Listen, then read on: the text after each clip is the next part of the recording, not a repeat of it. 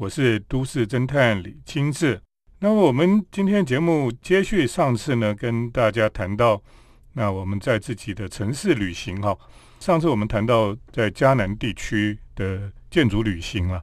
包括在台南到嘉义哈。那我们今天继续来谈谈嘉南地区的一些旅行啊。那么事实上呢，在嘉义地区哈，当然很多人呢。就会想说嘉义就要去阿里山了，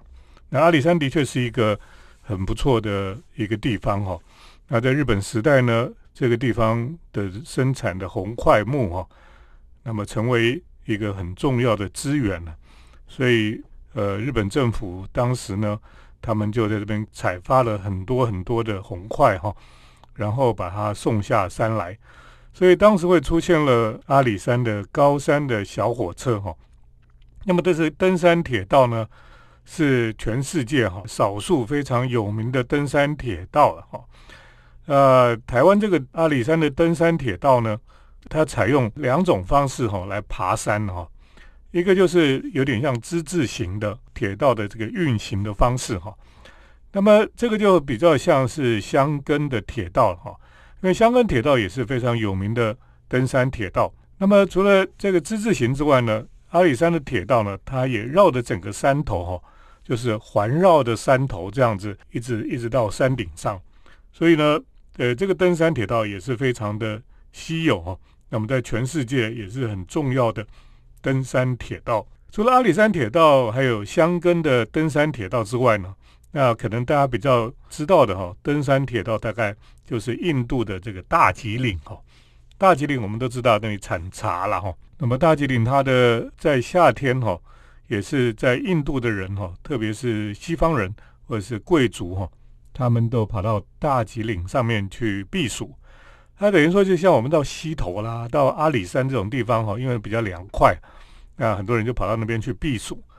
那呃，大吉岭呢，它山上也产了很多茶，他们种茶也产了很多茶，所以呢，大吉岭的茶呢，我们都很熟悉了哈。有时候我们去咖啡店或茶馆的时候呢，我们也会点大吉岭的茶来喝。基本上呢，大吉岭它也是有一个登山铁道。那么那个铁道呢，就是一个小火车头哈，那么后面就拖着这个列车哈。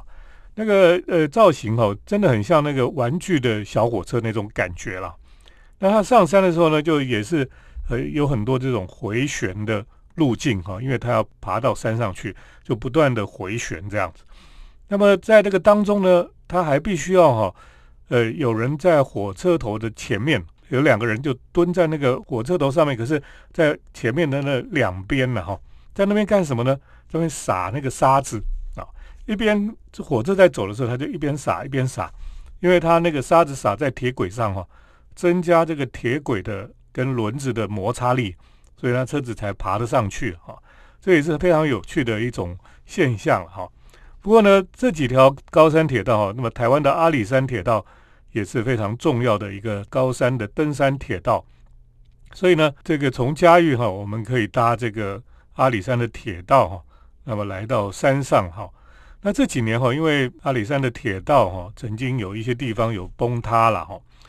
那么山上呢，还有一个绵月线啊，绵月线也是前一阵子崩塌之后，就到现在好像还没有修得很完整。呃，以前都是搭绵月线哈，到山上去看日出了。那这是以前阿里山的行程哦，就一定会去的地方。那我上次去阿里山哦，大概也是可能也有三十年前了哈。那么那时候在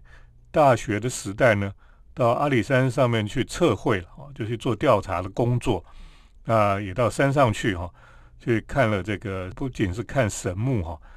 也去不同的部落哈去调查。那么另外呢，阿里山你上去看的时候呢，他们那边还有一个奇怪的碑哈，叫做树林塔哈，就是因为日本人当时砍树砍很多，那当然有很多的谣传哈，就是说那个树有灵性或什么哈，反正他们砍到最后就觉得有点害怕，所以呢，他们就立了一个树林塔哈，好像祭拜一样，那么也减少他们内心的害怕吧。所以呢，到阿里山去哈，其实还是有很多历史的遗迹。那么还有自然森林哈，还有日出等等的哈，来参观的哈。那花季的时候去阿里山也是非常的漂亮哈。等一下继续跟大家来分享迦南地区的建筑旅行。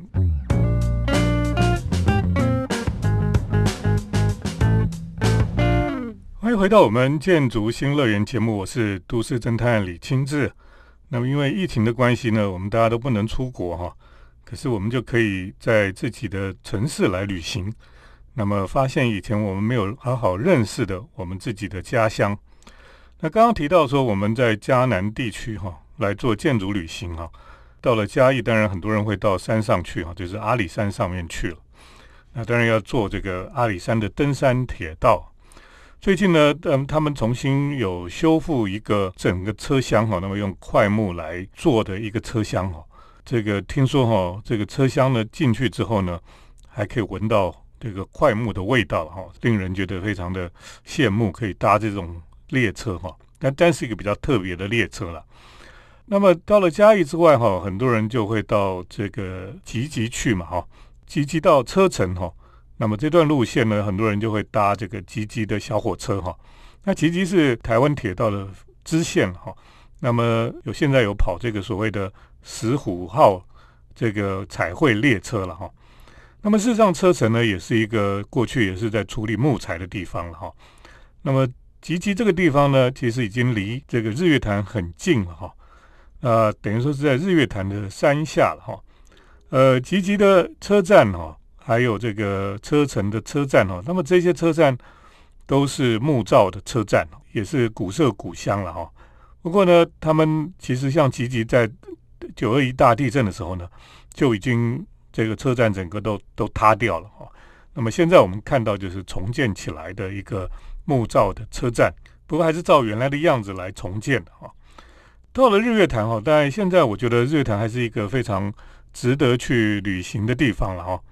那我上次也讲说，我们我跟着这个我以前老的照片哈去去旅行了哈，那发现野柳现在很漂亮，呃，过去我们都觉得它是一个老的景点，应该没什么好看哈。可是小时候去看的时候，就觉得他只会看这些这个什么女王头啊什么，好像觉得好玩而已哈。可是现在去就知道说，原来野柳的地质公园哈是非常的壮观哦，非常的漂亮，就是有世界的水准哈。其实，在日月潭也是了，日月潭在小学的时候去过吧。那我在家里的这个老照片呃相簿里面呢，我就看到哈，那么我爸妈他们蜜月的时候。都还去日月潭哈，好像那时候的人，呃，旅行就是去日月潭。那么那时候还穿这个是当地原住民的衣服合照这样子哈。那我自己是大概小学的时候去过哈，还就住过教师会馆这样子。后来就因为录课啊等等的哈，就很混乱就没有去了。那么最近呢又去了一趟哈，那么才发现日月潭呃在从去年到现在大概去了两趟了哈。都觉得很漂亮啊，那么很安静哈，游客也不是太多啊。那上次去的时候更漂亮，是因为那个湖面很漂亮。那么最近去是因为这个干旱哈，那个日月潭的水哈，已经水面降得非常低非常低了哈。那如果搭船的人哈，靠岸之后呢，还要爬很长的楼梯到岸上来哦。你可以想见哦，那个日月潭的水哈，已经降到很低很低了。那么在那边不是本来有一个这个九只蛙的这个铜像嘛？那么全部都露出来了哈，所以你难得说看到说整个日月潭几乎快没水的感觉了哈，这有点可惜了哈。不过呢，呃，当日月潭有水的时候哈，就是非常的漂亮哈。那特别是早上的时候呢，那个刚刚太阳还没升起的时候呢，那个日月潭上面有这个云雾哈，哇，那个感觉真是非常的棒。所以当年哈，这个象山游客中心哦，在净土的时候呢，当时有欧洲的建筑师，有日本的建筑师都来参加这个净土哈。那么原本哈，那个评审团里面呢，他们西方的评审呢，他们就很中意这个荷兰的建筑师他们提出来的哈，要盖一个很像这游乐园一样的一个旅游中心这样的哈。那他们觉得这样很嗨很好玩，那游客会很开心。可是呢，评审团里面很多人就觉得说，因为日月潭是一个非常应该是一个比较有禅意、比较安静的设计才对哈，才会符合整个日月潭的氛围了哈。太欢乐了哈，太热闹了反而不适合。所以后来就就选定了现在这个象山游客中心的设计了哈。那么这个设计呢，跟整个大自然哈是融合在一起的哦，感觉这是非常好了。等一下继续跟大家来分享我们在自己的城市来旅行。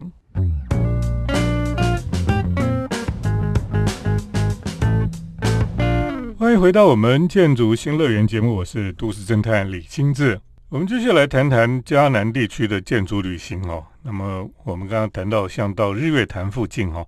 可以去看这个呃象山旅客中心了。那么这个象山游客中心呢，由日本的建筑师团纪彦哦，他所设计的。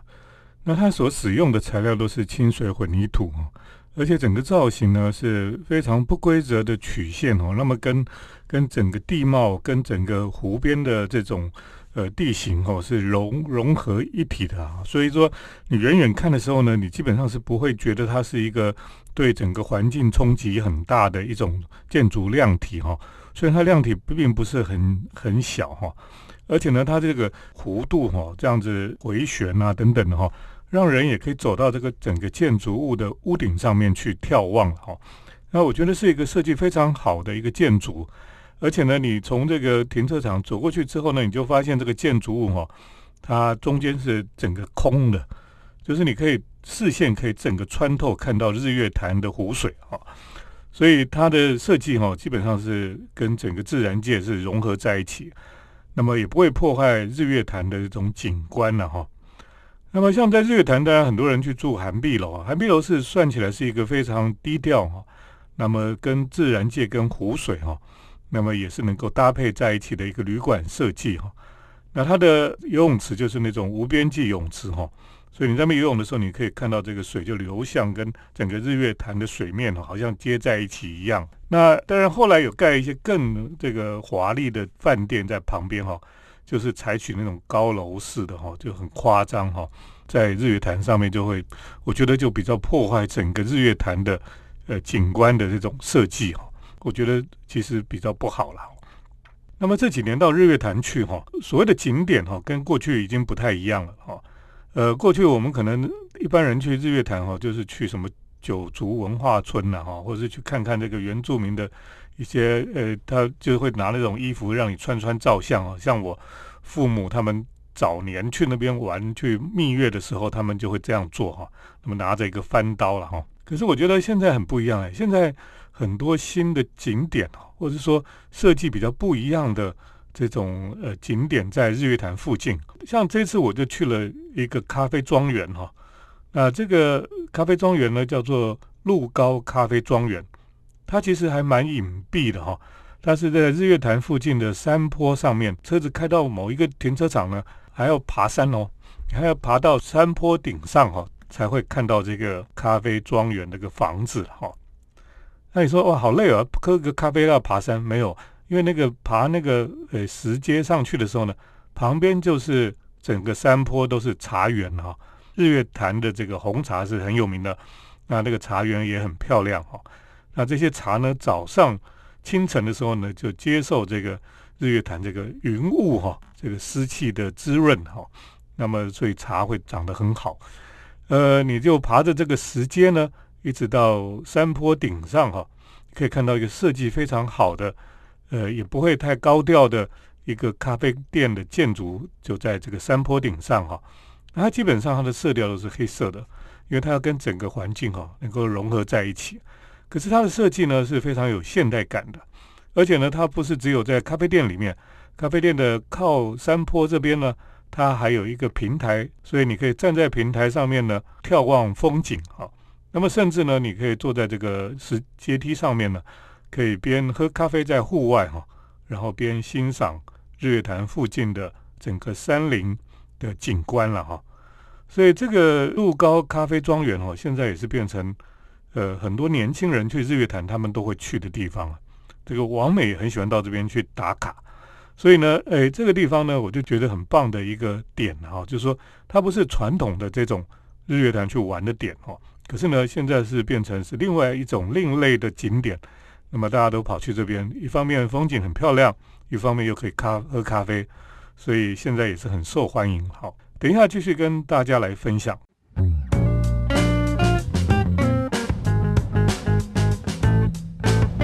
我是都市侦探李清智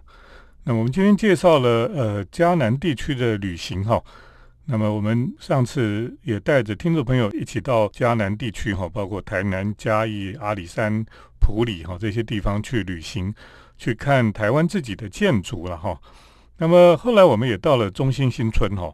当然，中心新村现在有很多不同的计划想要进行了哈，那也很多的讨论当中哈。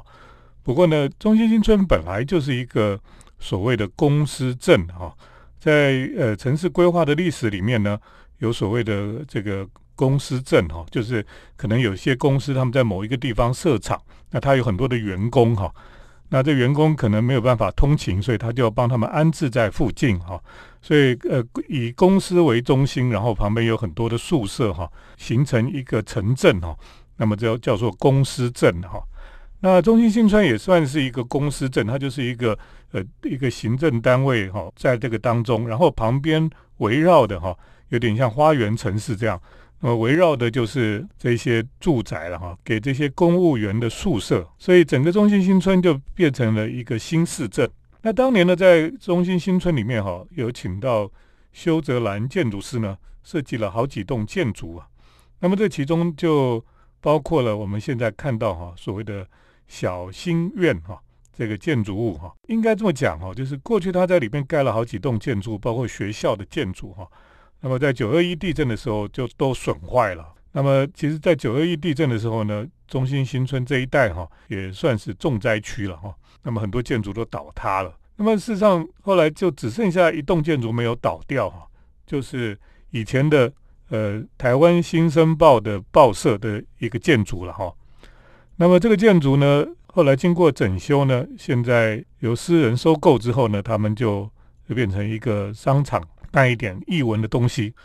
这个建筑呢，也是修泽兰哈他在中心新村的作品，也是他最后一栋在中心新村还有仅存的一栋建筑。这个建筑非常漂亮，有那种前卫叛逆的感觉的这种建筑，它有一些曲线，正立面呢是一个大的圆形哈，还有小圆形，有曲线连接这样子，所以乍看呢，有点像一只蜗牛，一个大大的圆形，像个蜗牛。可是事实上呢，听说这个建筑师的原本的构想哦，这个建筑物其实像一个相机了哈。我们知道相机上面不是有一个大的镜头吗？就是像一个相机一样哈。那还有观景窗这样子，所以呃，他的想象是不一样的。不过呢，你现在去看哈，这个小新苑就是以前的中心新村这个新生报的办公室哈，现在还整修保存的很好。那么这个大大的这个圆形的窗户哈。他们还特别给他设计了一个很特别的窗帘哈，这个窗帘呢不像我们一个，因为它是一个圆形的窗户嘛，它没有办法做像我们平常做的这种，就是一个窗帘从上面方方的这样下来，不是，它是设计了一个很像，就真的很像是呃相机镜头里面的光圈跟快门这个样子哈的一个东西，它是自动的，可以这样子转一圈就收起来的，呃，很特别的一个窗帘。呃，而且整个这个建筑呢，现在也维修的很好，所以到中部去哈，但很多人去看了这个建筑之后，就觉得突然觉得，哎呀，好棒啊！为什么呢？因为其实这个修泽兰以前做最前卫的建筑哈，应该就是台中味道中学的这个天主教堂哈。这个教堂其实是一只鸽子哈，可是看起来又像一只呃神奇的一个外太空来什么怪物一样。呃，有也会让人家想到这个一九七零年代的时候，大阪世界博览会的太阳塔的某一些奇怪的东西哈，那么很像是从外星球来的东西。可是那个建筑呢，后来就因为道路拓宽了，这个学校就只好把它拆掉了哈，有点可惜了哈。不过现在去中心新村看到这个小新院，修泽兰建筑师所设计的建筑，大家还是觉得很惊艳哈，还是觉得哎，这个很很不错的一个建筑。修泽兰在当年哈，的确是很有前卫的思考啊，我觉得这是很不简单的地方哈。好，今天节目跟大家介绍到这里哈，谢谢听众朋友的收听。我们接下来呢是铁道建筑散步的单元，铁道建筑散步。